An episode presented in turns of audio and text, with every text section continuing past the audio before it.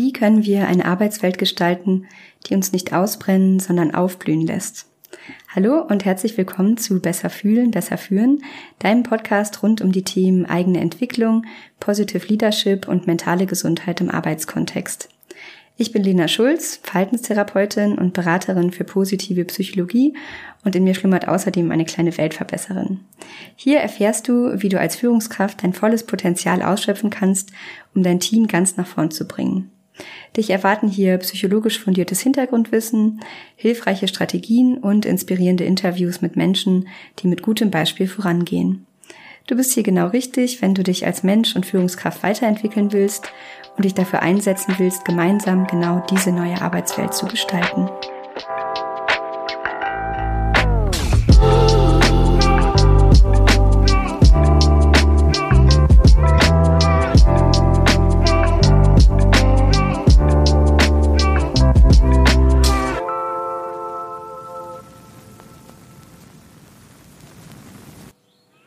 Herzlich willkommen zur neuen Folge, die etwas anders wird. Ähm, es ist heute ein sehr privater und persönlicher Einblick. Äh, ich möchte nämlich erzählen, ja, wie und vor allem warum ich meinen Teilzeitjob gekündigt habe. Ähm, ich möchte das Ganze hier erzählen, weil ich weiß, dass Führungskräfte zuhören und ich gerne meine Perspektive als Angestellte auch mit reingeben möchte. Natürlich immer mit dem Ausblick oder vor dem Hintergrund, dass ähm, du als Führungskraft es vielleicht besser und anders machen möchtest. Und am Ende gibt es noch einen kleinen Bonusimpuls. Also ich möchte heute teilen, warum ich als eigentlich selbsternannter Angsthase ähm, mich entschieden habe, während der laufenden Elternzeit meinen Teilzeitjob zu kündigen und mich jetzt im Anschluss komplett selbstständig zu machen. Also ich habe nach dem Studium ein Jahr lang Vollzeit angestellt gearbeitet. Das war damals als Psychologin in einer Klinik und habe aber schnell gemerkt, Vollzeit ist irgendwie nichts für mich. Ähm, ich möchte auch gerne nebenbei in Projekten arbeiten und bin danach in so ein ja, Hybridmodell gegangen. Ich hatte immer noch ein paar Stunden an ähm, einer anderen Klinik im Angestelltenverhältnis und ähm, war nebenbei schon selbstständig. Ich habe es auch geliebt, irgendwie projektbezogenes Arbeiten zu machen und ähm, mit wechselnden Teams zu arbeiten, einfach neue Erfahrungen und Chancen zu sammeln. Ähm, warum bin ich also nicht sofort all in gegangen? Also dazu muss ich sagen, Mut ist wirklich keine meiner Stärken. Ähm, ganz im Gegenteil, äh, Umsicht oder Vorsicht ist eine meiner Top 5 Signaturstärken. Also quasi äh, die andere Richtung.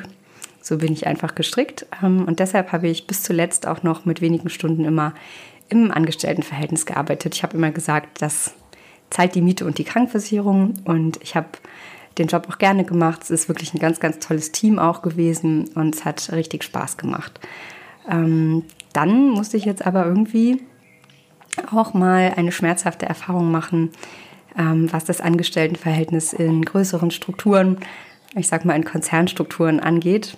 Ähm, wie gesagt, ich habe die Arbeit an sich wirklich sehr gern gemacht und ähm, ja, bin schwanger geworden. Ein Schelm, wer Böses denkt.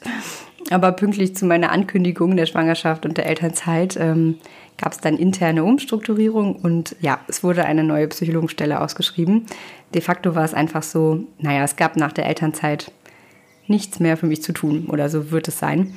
Und äh, mir wurde dann ein, ich sag mal, in Anführungszeichen netter Änderungsvertrag angeboten, der, ohne dass ich jetzt auf die genauen Inhalte eingehen möchte, richtig unattraktiv für mich war. Ne? Also ich würde fast wagen zu sagen, es war sowas wie ein Knebelvertrag.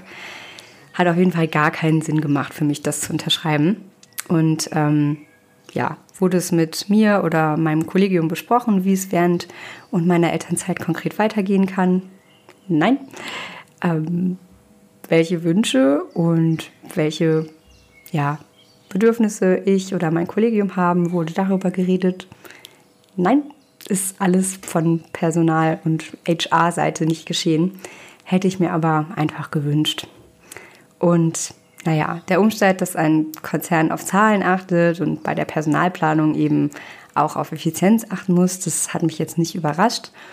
Ich war oder ich bin aber wirklich immer noch nachhaltig enttäuscht darüber, wie kommuniziert wurde. Oder ich sage mal, wie eben nicht kommuniziert wurde. Also es kam mir alles sehr intransparent vor und irgendwie auch überhaupt nicht auf Augenhöhe.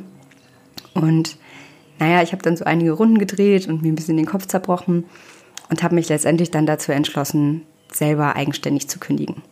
Hätte ich den Änderungsvertrag unterschreiben können und ähm, alle Vorteile mitnehmen können und dann kündigen, klar.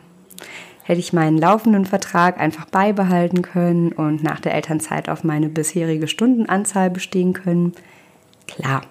Habe ich aber alles nicht gemacht, weil es sich schlichtweg nicht gut angefühlt hätte und sich nicht mit meinen Werten vereinbaren ließ. Also ich habe wirklich gemerkt, nee, irgendwie, wenn es nicht dazu kommt, dass man sich gemeinsam hinsetzt und überlegt, wie es weitergehen kann, dann ist das ein Arbeitgeber, mit dem ich nicht länger zusammenarbeiten möchte.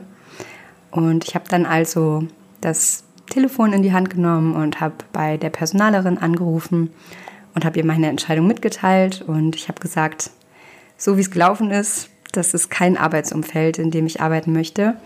Das entspricht schlichtweg nicht meinen Werten und Sie müssen gar nichts dazu sagen, ich will es nur loswerden. Das waren meine Worte, inklusive Stressheuler. Aber ich wollte ihr einfach noch mitgeben, wie ich das Ganze und die Situation empfunden habe. Und ob sie da jetzt etwas für sich mitnimmt oder nicht, weiß ich nicht. Ähm, aber mir war es einfach für mich und mein Wohlbefinden wichtig, dass ich es loswerde. Und nach dem Auflegen habe ich mich richtig befreit gefühlt. Und das Gefühl hielt auch an und hält auch bis heute an. Also zum Glück kann ich mich sehr gut auf mein Bauchgefühl verlassen. Und ich habe mir auch wirklich schnell gesagt, wer weiß, wofür es gut ist. Wer weiß, vielleicht war das der letzte Schritt, den ich irgendwie brauchte, um ja, den Schritt in die Selbstständigkeit zu wagen. Also habe ich jetzt ganz viel Respekt und vielleicht auch Angst, wie es nach der Elternzeit mit der kompletten Selbstständigkeit weitergeht. Total. Aber das Einstehen für meine Werte hat mir so, so viel Mut gegeben, dass sogar ich als Angsthase den Sprung ins kalte Wasser wagen werde. Und ja, dieses Gefühl, nur eine Personalnummer und austauschbar zu sein, auf jeden Fall auch die Kränkung, die damit einhergeht, das Gefühl, auch ein bisschen für dumm verkauft zu werden, die fehlende Transparenz und vor allem die fehlende Kommunikation auf Augenhöhe. Ich weiß, dass ich nur eine von vielen bin, die diese Erfahrung im Arbeitskontext machen. Und ich weiß, dass es in vielen Unternehmen so läuft. Also warum erzähle ich das heute?